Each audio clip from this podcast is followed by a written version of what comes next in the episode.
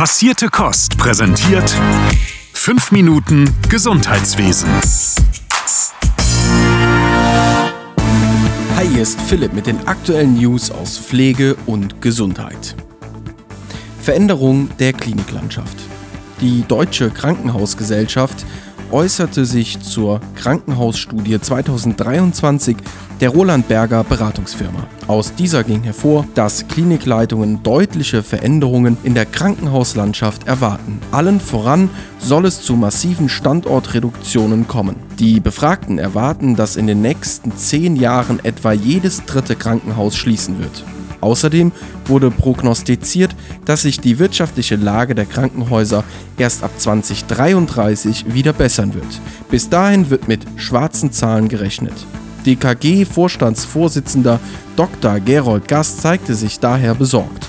Es brauche mutige politische Akteure in Bund und Ländern, um den Strukturwandel verantwortungsvoll zu gestalten. Man dürfe ihn nicht dem Marktgeschehen überlassen. Er sagte auch, dass die Klinikleitungen bereit seien, die Umwandlung aktiv mitzugestalten. Leiharbeitsverbot eher unwahrscheinlich. Der Wissenschaftliche Dienst des Bundestages hat eine Einschätzung zum Thema Leiharbeit abgegeben. Die Deutsche Krankenhausgesellschaft hatte zuletzt ein Verbot von Zeitarbeit in der Pflege im Krankenhaus diskutiert. Nach jetzigem Stand würde ein Verbot von Leiharbeit verfassungsrechtlich nicht durchkommen, da dies ein Eingriff in die grundgesetzlich garantierte freie Berufsausübung wäre. Dass Leiharbeiterinnen in der Regel bessere Arbeitsbedingungen haben, sei keine verfassungsrechtliche Rechtfertigung für ein Verbot. Aus einer aktuellen Studie ging hervor, dass mehr als die Hälfte der LeiharbeiterInnen im Falle eines Verbots eher den Beruf wechseln würden, als in eine Festanstellung zu wechseln. Daraus schlossen die Experten, dass ein Verbot von Leiharbeit den Personalmangel verschlimmern würde. Allerdings zogen sie eine Quotenregelung in Betracht. Solche Maßnahmen müssten vom Gesetzgeber entschieden und vermutlich auch erstmal auf ihre Verfassungsmäßigkeit geprüft werden. Australien könnte HIV-Epidemie besiegen. Für die folgende Nachricht blicken wir einmal rüber nach Australien. Das Land könnte tatsächlich in naher Zukunft das Ende der HIV-Epidemie verkünden. Dies wurde bei der 12. Konferenz der International AIDS Society in Brisbane bekannt und als monumentaler Meilenstein bezeichnet.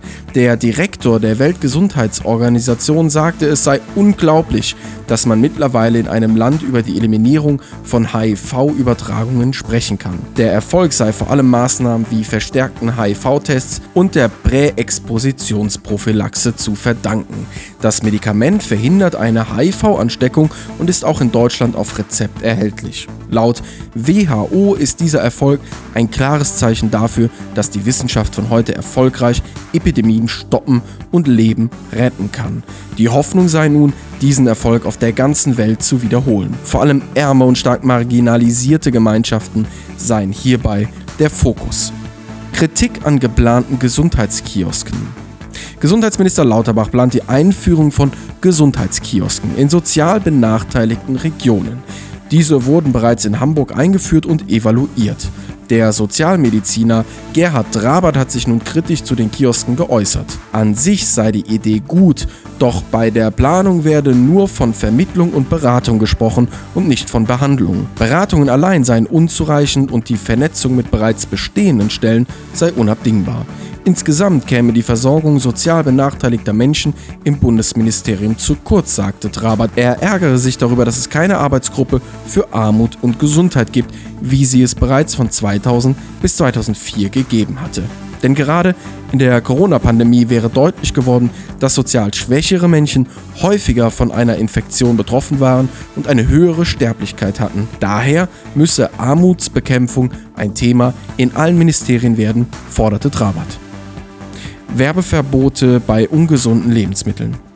Der Bundesernährungsminister Cem Özdemir plant seit längerem Beschränkungen bei der Werbung für ungesunde Lebensmittel, die an Kinder adressiert ist. Außerdem steht der Grünen-Politiker in Kontakt mit Sportverbänden, um mit bekannten SportlerInnen in Zukunft auf das Thema aufmerksam zu machen. Bisher werden die Pläne von Gesundheits- und Verbraucherexperten unterstützt, doch die FDP-Bundesfraktion will dieses Vorhaben nun blockieren.